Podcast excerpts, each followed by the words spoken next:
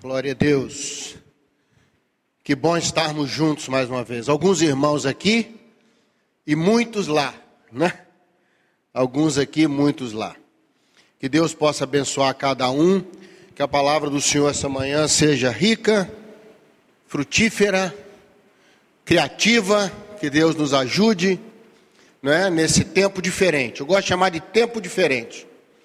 Que aí também nós estamos conhecendo uma igreja diferente, né, pastor? Uma igreja que tem se revelado mesmo como organismo vivo. Ou seja, ela se adapta, ela se move. E nós estamos agora usando essas ferramentas da internet, e na verdade o culto aqui está indo agora para milhares de pessoas, né? Que pode receber essa palavra. Muitas vezes eu recebo testemunho, a pessoa me fala que a palavra chegou na hora certa. Ela estava lá do outro lado do mundo lá. Então Deus sabe a hora, encaixar até o fuso horário para abençoar, não é? Fuso horário da benção. Saiu agora essa, fuso horário da benção. Né? Então que Deus abençoe a cada um. Abre aí em 2 Samuel, capítulo 10. Eu vou trabalhar esse capítulo 10 todo. Por isso que eu vou ler só alguns versículos, né, Tiago? Para a gente poder se situar. 2 Samuel, capítulo 10. Te dá um tempinho aí em casa, caso você queira acompanhar, aí pegar sua Bíblia, se for possível, os que estão aqui, vamos ler a palavra de Deus, para a gente poder refletir um pouquinho. Eu vou ler o texto, depois nós vamos orar ao Senhor. 2 Samuel, no capítulo 10. Eu vou ler do verso 7 até o verso 14. O capítulo todo são 19 versículos, mas os outros eu vou comentar com você. 2 Samuel, capítulo 10, a partir do verso 7, depois vou te explicar o contexto. Diz assim: Ouvindo Davi, enviou contra eles os amonitas Joabe, que era o comandante do exército, com todo o exército dos valentes. Saíram os filhos de Amon e ordenaram a batalha à entrada da porta da sua cidade, Rabá, e os sírios de Zobá, Reobe, os homens de Tobi, Maaca, estavam à parte no campo. Vendo, pois, Joabe que estava preparada contra ele a batalha, tanto pela frente como pela retaguarda, escolheu dentre todos o que havia de melhor em Israel e os firmou em linha contra os sírios. O restante do povo entregou a Absaí, seu irmão, o qual formou também nova linha de combate contra os filhos de Amon. Disse Joabe: Se os Círios forem mais fortes do que eu, tu me virás em socorro. Se os filhos de Amon forem mais fortes do que tu, eu irei ao teu socorro. Sê forte, pois, pelejemos varonilmente com coragem pelo nosso povo e pelas cidades do nosso Deus. E faça o Senhor o que bem lhe parecer. Então avançou Joabe com o povo que estava com ele e travaram peleja contra os sírios. E estes fugiram de diante deles. Vendo os filhos de Amon que os filhos que os sírios haviam fugido, também eles fugiram de diante de Absaí e entraram na cidade. Voltou então Joabe dos filhos de Amon e retornou a Jerusalém. Vamos orar, queridos? Pai, obrigado pela tua palavra. Obrigado porque nesse tempo diferente, continuamos crendo que o Senhor estava antes dele e vai estar depois dele.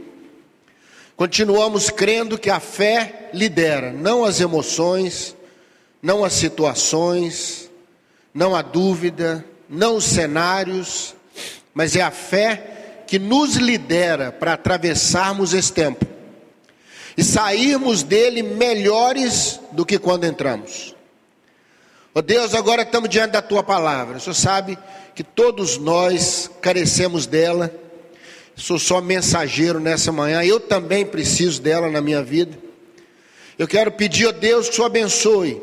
Abençoe os irmãos que estão aqui Abençoe todos que estão nos vendo agora, nos ouvindo, que a tua bênção alcance todos os corações, Pai, nessa manhã com essa palavra.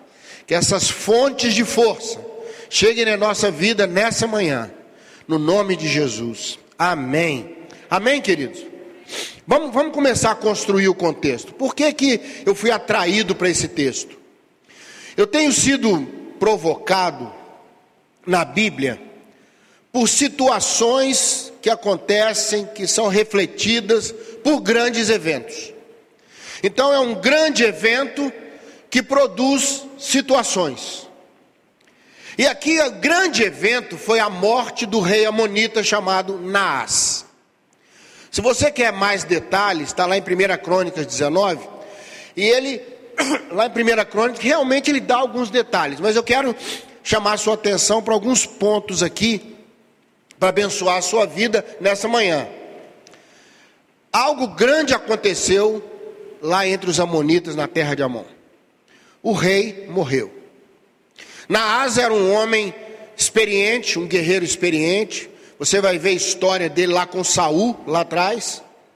Aliás, foi quando o reino de Saul foi estabelecido, foi quando Naás atacou de maneira feroz Israel, não é? E Saul, tomado pelo espírito do Senhor, o texto fala, reúne o que foi possível naquela época e eles enfrentam Naás, e Naás retrocede.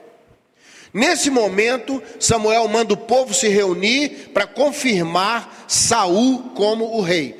E você vê que muitos anos depois, que Saul foi rei quase 40 anos, praticamente, né? Ao longo desses 40 anos apareceu Davi, apareceu toda a história que nós conhecemos, mas ele foi um rei de muito tempo, um homem feroz, experiente, construiu um relacionamento. Na época de Davi, os amonitas foram subjugados.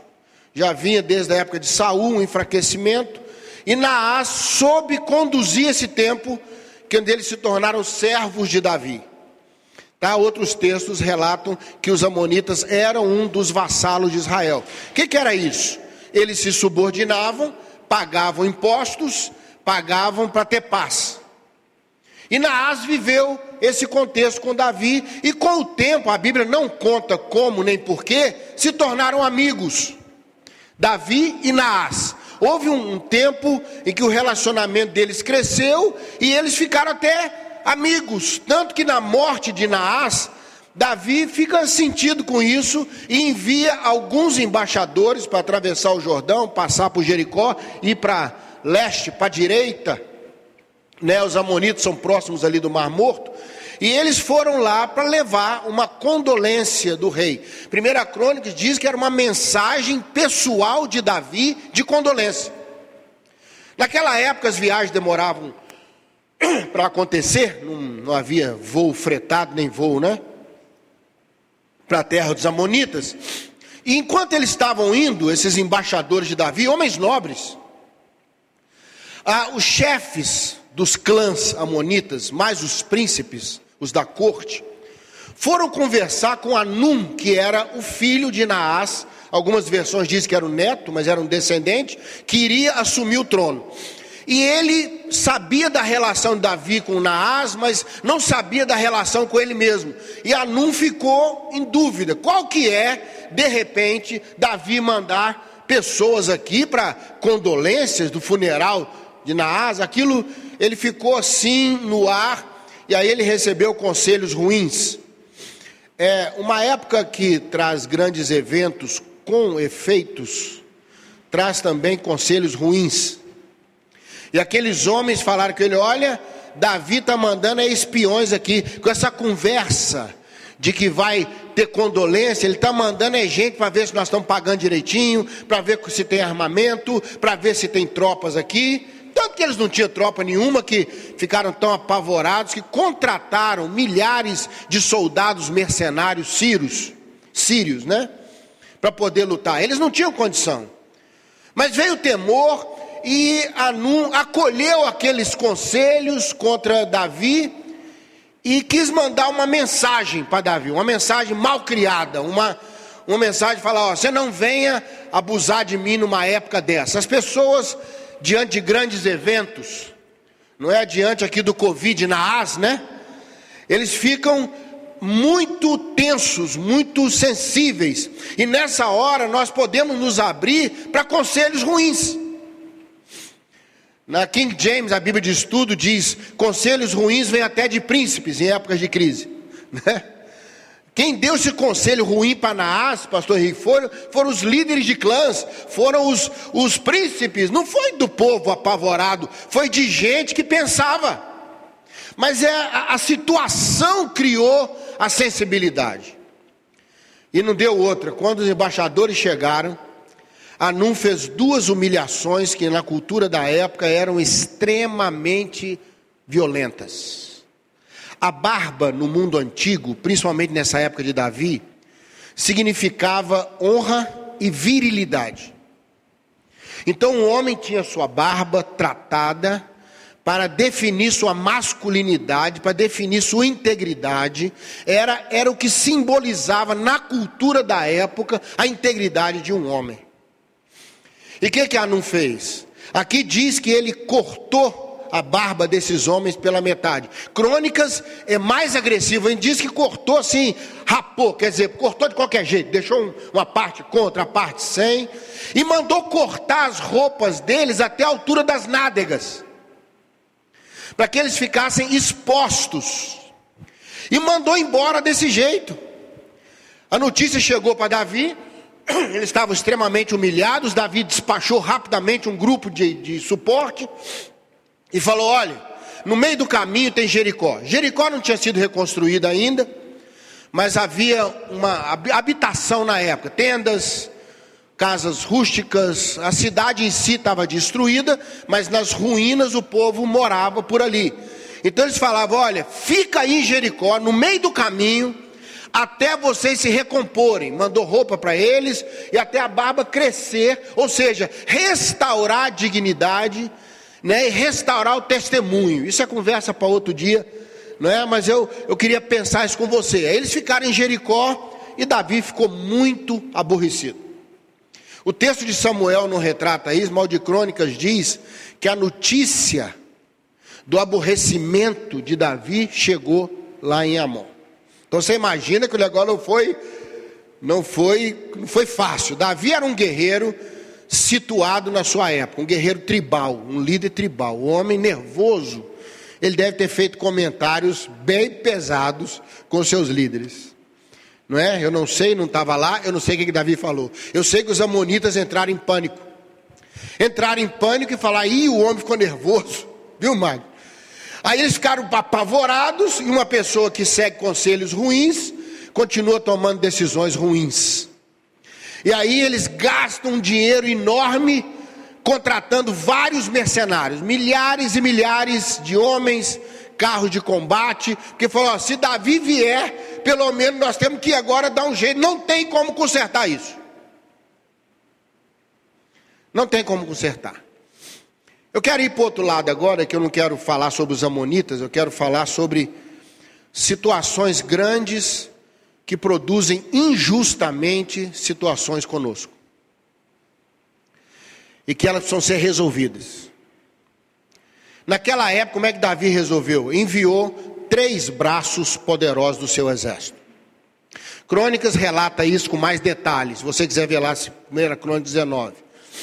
Ele, na época, tinha um exército regular liderado por Joabe, um, seu sobrinho, experiente, guerreiro. Joabe não era brincadeira. Davi ficou extremamente ofendido e incorporou à tropa de Joabe os seus 600 valentes, que era chamada tropa de elite, para engrossar o exército de Joabe.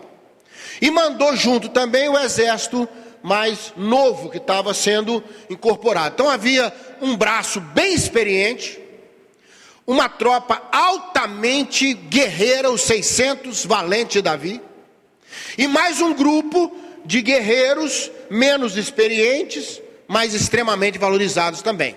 Esse grupo marchou em direção aos Amonitas. E aqui que eu queria pensar com você como que a gente deve agir para resolver situações que fomos atingidos muitas vezes injustamente em função de algo grande que aconteceu. Pegou a ideia aí? Pegaram a ideia? Então já não estou falando mais de Amonita, não estou falando mais de Naás, eu estou falando de pandemia, eu estou falando da gente que é engolido em situações por causa do grande evento e que nós temos que resolver. Nós temos que resolver. O que chamou minha atenção aqui foi a estratégia que Joabe usou. Ah, os amonitas usaram a seguinte estratégia que na época era chamada uma guerra de pinça. Uma parte do exército contornava, os sírios fizeram isso, esperavam a tropa inimiga chegar para atacá-los pela lateral e por trás. A outra tropa, que era dos amonitas, se postaram no portão da cidade, de frente para as tropas de Israel. Ou seja, Joabe se viu numa situação que atingia pela frente e atingia atrás também.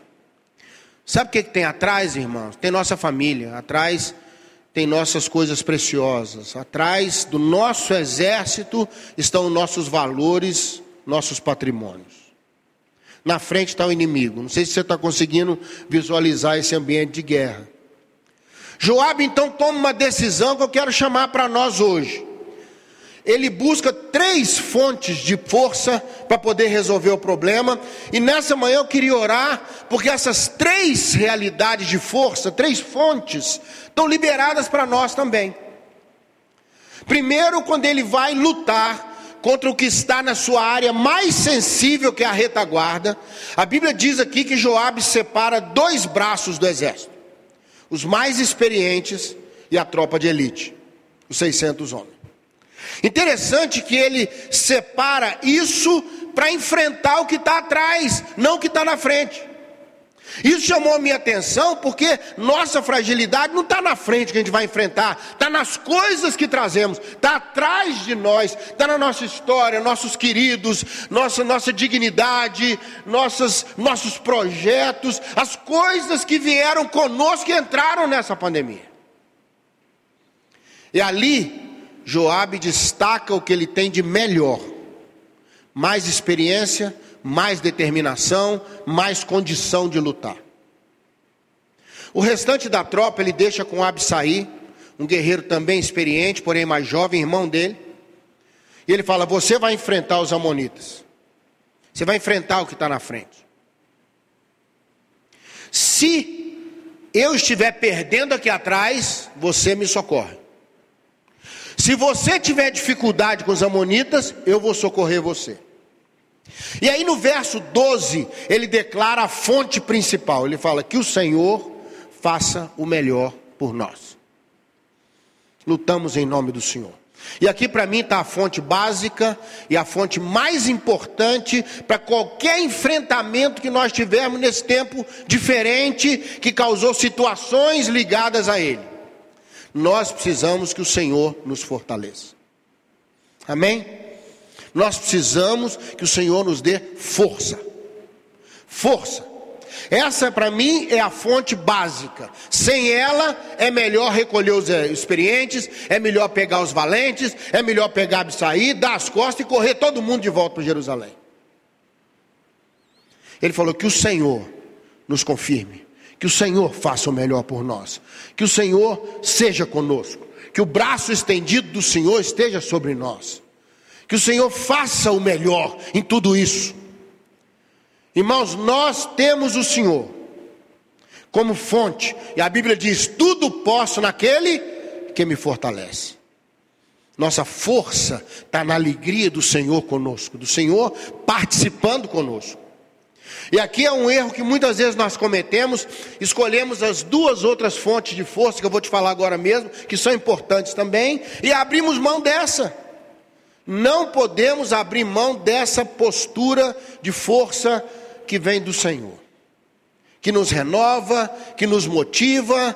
Nós estamos num processo que se estende, já passamos a fase de que bom, eu precisava de ficar um tempinho em casa mesmo. Nossa, chegou em boa hora isso para eu dar uma, uma parada. Depois veio o tempo do questionamento. Como é que vai ser esse negócio? Quanto tempo vai demorar, né? Já estou com saudade de posicionar. Eu, eu vou ter que resolver algumas coisas. E aí nessa hora vieram várias linhas de respostas para o que está acontecendo. Agora nós já entramos na terceira fase. Sabe qual que é, Luiz? Prostração. Agora o pessoal não está preocupado se ficar em casa vai ficar, já está assim, sei lá de onde que veio isso. Eu sei que eu não quero mais isso. Né? Começa a prostração, começa um cansaço de alma, começa a subir a tensão em casa, começa ao nível de tolerância a baixar, começa questionamentos a chegarem, começa uma angústia, porque parece que não há hora para terminar. Quando há uma alegriazinha, vai resolver, logo vem outra notícia para segurar um pouco. Quando vem uma motivação de resposta, vem uma motivação de pergunta maior que a resposta. Então, nessa hora é importante sermos fortalecidos. É importante que a fonte de força esteja aberta para nós, para a gente poder ser renovado para continuar. Amém? Renovado para continuar. E é muito importante ter a força do Senhor. Mas outras duas coisas são importantes aqui, eu quero desafiar você. Primeiro, você precisa ter uma força pessoal. Joabe disse: a parte mais sensível eu vou resolver. Traga os experientes, tragam os mais valentes, e a Bíblia diz que ele agiu varonilmente. Lá o texto de Crônicas diz: ele partiu para cima dos sírios. Com tamanha força, com tamanha coragem, ele foi para cima que os sírios correram sem combater. Tamanha foi a, a pegada. E aqui eu quero pedir ao Senhor que renove a sua força pessoal, sua autoconfiança, sua confiança na experiência que você tem, na história que você tem, no Deus que você conhece, nas palavras do Senhor na sua vida.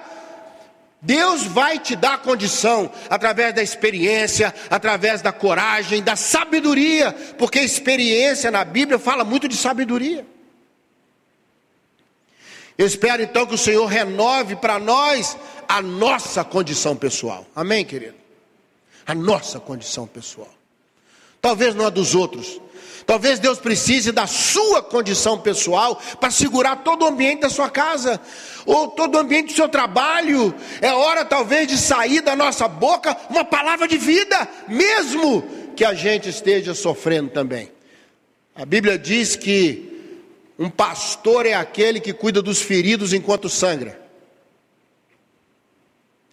Ou seja, nós que temos esse pastoreio maravilhoso do Senhor colocado no nosso coração, que cuidamos uns dos outros, o chamado do Senhor para o sacerdócio dos santos, cuidarmos uns dos outros. Muitas vezes, talvez a sua força do Senhor está boa, você fala, eu sei que o Senhor está no controle, eu sei que Deus é bom, mas vai sentindo dentro de você um enfraquecimento pessoal. E aqui eu quero pedir ao Senhor que renove você em você. Amém? Joabe, hora nenhuma ele balançou. Falou o quê? O inimigo fez, veio por trás uma turma, tem uma na frente, se reorganizou, falou: olha, os mais fortes são os sírios. Eles têm carros de combate, eles têm condição de lutar, eles estão motivados porque receberam dinheiro, foram comprados, os amonitas estão com medo, os amonitas pediram outro para lutar no lugar dele, então eles estão com a moral baixa. Então é o seguinte: eu vou para cima dessa situação mais agressiva, Deus vai me dar força, eu tenho experiência, eu estou com os valentes, eu sei o que eu tenho que fazer e eu vou fazer o que eu tenho que fazer. Que Deus te dê graça para isso, amém? Que Deus renove a sua força pessoal, o seu Joabe a estratégia, a condição de pensar no meio da tempestade. Pensar no meio da tempestade. Mas há uma terceira força que ela para mim equilibra tudo isso, que é a humildade para ser ajudado pelo outro. Há um perigo muito grande de você estar muito forte no Senhor, muito forte em você mesmo e achar que não precisa de ninguém. Eu acho tão interessante, Job falou: eu estou tranquilo, hein? Ele estava com os valentes de Davi, os 600, pastor Léo. Ele estava com a tropa mais qualificada, os experientes. E mesmo assim ele falou: pode ser, pode ser, né? Que a gente não dê conta. Então, Absai, você me socorre. E por outro lado, se você vê que os amonitas tinham alguma carta na manga, tinham alguma coisa escondida na cidade, tinham algum recurso nas muralhas, e você for surpreendido, você grita que eu vou te ajudar. Irmão, que a autoconfiança seja balanceada em nós pela humildade. Que quando precisarmos ser socorridos, sejamos humildes para dizer: por favor, me ajuda. Graças a Deus que nem precisou, né? Porque quando os amonitas viram que os sírios correram, eles correram também. Nem batalha teve, e eu espero que nem batalha a gente tenha, porque quando você está fortalecido, você está determinado, você está abastecido interiormente, o inimigo vai perceber isso. Ele vai perceber que não tem chance, que você não está ali para blefar, não. Que a primeira mensagem do rei foi de condolência. A segunda não é de condolência, né? é resolver. É resolver. Então nessa manhã, eu quero pedir para nós, estamos aqui, para quem está nos vendo aí na internet, que essas três fontes, não é? A bênção divina, a condição pessoal e a ajuda do outro. Essas três fontes é, é Deus nos dando bênção, é a gente tendo condição e estarmos juntos. É a benção da comunhão. Irmão, essas três fontes. Quantas palavras eu, eu tenho recebido nesse tempo de pandemia, pastor? Quantas, quantas atitudes de amor, quantos irmãos perguntam, pastor, como é que você está? Como é que está a situação? Como é que está a provisão da sua casa? Coisa que ele podia cuidar lá, mas ele tem um exército, sabe que eu tenho outro exército, e sabe que muitas vezes nós precisamos cambiar ajuda. É esse intercâmbio, é essa palavra, como o pastor disse antes da mensagem, essa generosidade que tem aflorado e responsabilidade de muitos irmãos que também se adaptaram à igreja que é viva. E a igreja, quando é viva, ela se move, ela se readapta, ela se encaixa. A igreja do Senhor não é uma coisa, ela é uma noiva, ela é uma pessoa. Quantas vezes na nossa casa as situações mudam e nós temos que agir de maneira diferente, nós temos que tomar posições diferentes, e da mesma maneira eu estou encantado de ver como a igreja tem se adaptado, se encontrado. Hora nenhuma a igreja parou durante esse tempo, ela mudou a maneira de ser, ela é viva, e ela voltou a ser forte onde era no início, nas casas. A igreja do Senhor começou forte nas famílias, nas casas, no intercâmbio de amor, no chamado oikos. Oikos eram as áreas de influência, eram as áreas de relacionamento, ali que a igreja foi forte, e nós estamos tendo a chance. Houve a morte de Naás, está tendo confusão de conselhos, cada hora um fala uma coisa, verdades, mentiras, tantas versões engolindo os fatos. Mas de repente, nós percebemos as três fontes abertas para nós. Deus continua sendo Deus. Amém? Nós continuamos sendo nós mesmos, com pandemia, sem pandemia, e depois da pandemia, nós vamos seguir em frente, irmão. E nós temos os irmãos. Nós temos um outro exército lutando a mesma batalha, paralelo ao meu, que de repente, se for chamado, vai socorrer. Nós não vamos abandonar os gritos de socorro de exército junto conosco. Nós estamos juntos. E nessa manhã eu quero celebrar essas três fontes de força abertas para nós e jorrando água viva na nossa vida. Podemos fazer isso? Amém? Eu queria orar mais uma vez. Quero orar aqui quero orar com quem está nos vendo lá na internet, quero abençoar a sua vida, quero agradecer ao Senhor por essas três fontes de força liberadas para nós. Nós vamos vencer as batalhas causadas pelos grandes eventos, em nome de Jesus. Pai, eu creio, eu creio que essa experiência de Davi, de Joabe, de Absaí, foi reservada cadastrada, registrada pelo teu Espírito. Como diz Paulo, para o nosso ensino hoje. Tudo que foi escrito foi para a gente aprender alguma coisa. E nesse dia, eu quero celebrar, ó Deus, as três fontes de força abertas abertas para nós, não estão secas, não estão fechadas, não estão lacradas, não estão perdidas, não estão entulhadas. Ó Deus, tira todo lixo, tudo que possa impedir que essas fontes liberem o que nós precisamos. E que a tua bênção seja confirmada sobre nós mais uma vez. É o que nós te pedimos, Pai, no nome de Jesus. Amém, Senhor. Amém. Que Deus te abençoe. Amém.